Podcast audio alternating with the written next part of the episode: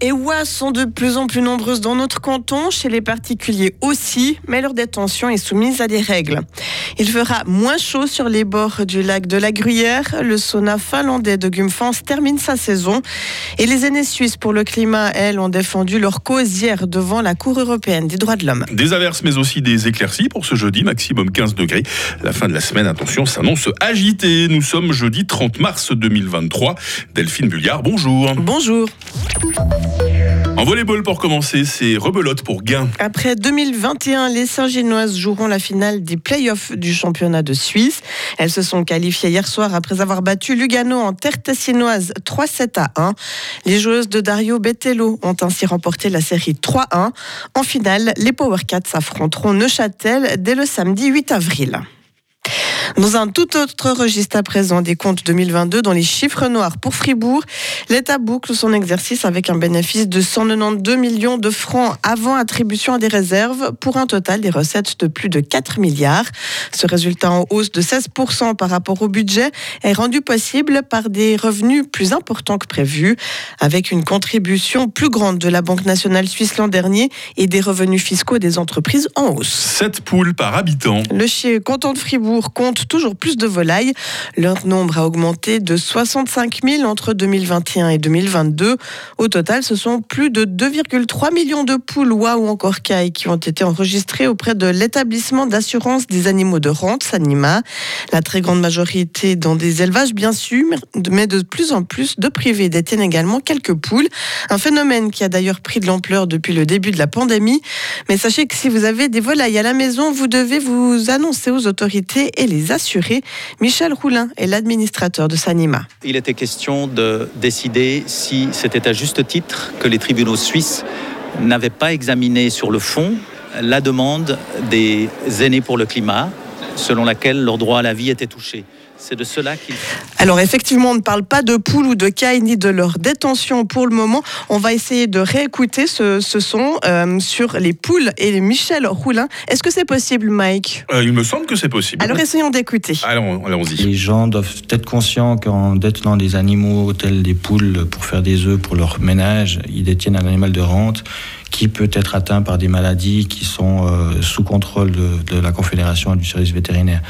Donc euh, c'est beaucoup d'informations, beaucoup de communication. Pour nous, ce qui est important, c'est de savoir où les animaux sont en cas de problème, parce que euh, si on doit intervenir, on doit intervenir par rayon d'action. Et pour connaître les animaux présents dans ce rayon, il faut qu'on connaisse les détenteurs et leur emplacement. L'assurance, donc, pour une poule coûte entre 4 et 12 centimes par année, alors que pour un bovin, le prix est de 6 à 10 francs par animal.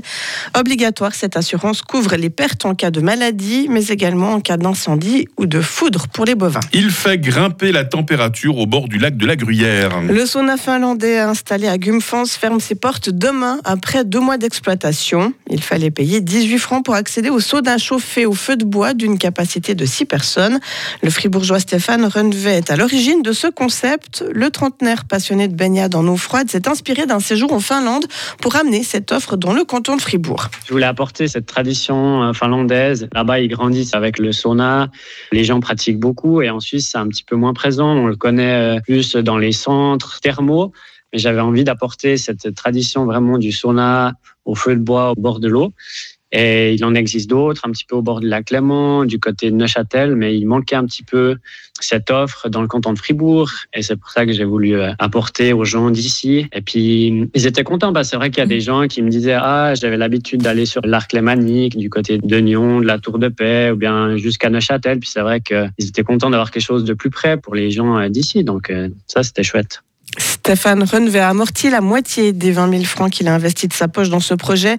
Il espère que ce sauna mobile reviendra pour la saison prochaine, dès le mois de novembre. Les aînés suisses pour la protection du climat défendent leur cause jusqu'à Strasbourg. Elles ont plaidé devant la Cour européenne des droits de l'homme hier.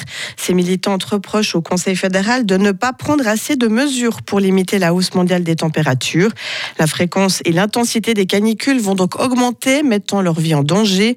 Pourtant, leur statut de victime n'est pas reconnu par la justice suisse. Alain Chablais est l'avocat de la Confédération. Il était question de décider si c'était à juste titre que les tribunaux suisses n'avaient pas examiné sur le fond la demande des aînés pour le climat, selon laquelle leur droit à la vie était touché. C'est de cela qu'il s'agissait devant la Cour. Nous avons expliqué que par rapport à la jurisprudence existante, la qualité de victime ne devait pas être reconnue. Pour quelle raison? Nous avons expliqué que les requérantes ne sont pas touchées avec l'intensité suffisante dans leur droit à la vie, ce qui pouvait permettre à la Cour de décider d'entrer en matière. Il faudra probablement attendre la fin de l'année avant que la Cour européenne des droits de l'homme ne rende son verdict. Delphine Bulliard pour l'actualité pour la première fois de cette nouvelle journée. On aura l'occasion de se recroiser euh, plusieurs fois, Delphine, j'imagine. hein. Oui, toutes les demi-heures en oui, tout oui. cas. Puis, il paraît même que c'est vous qui allez lancer la question du jour dans quelques instants, c'est juste. hein. Ah, vous vous réjouissez. Ah, hein. Elle est festive, elle est musicale cette question. On vous en dit pas plus. À très vite. Retrouvez toute l'info sur frappe et frappe.ch.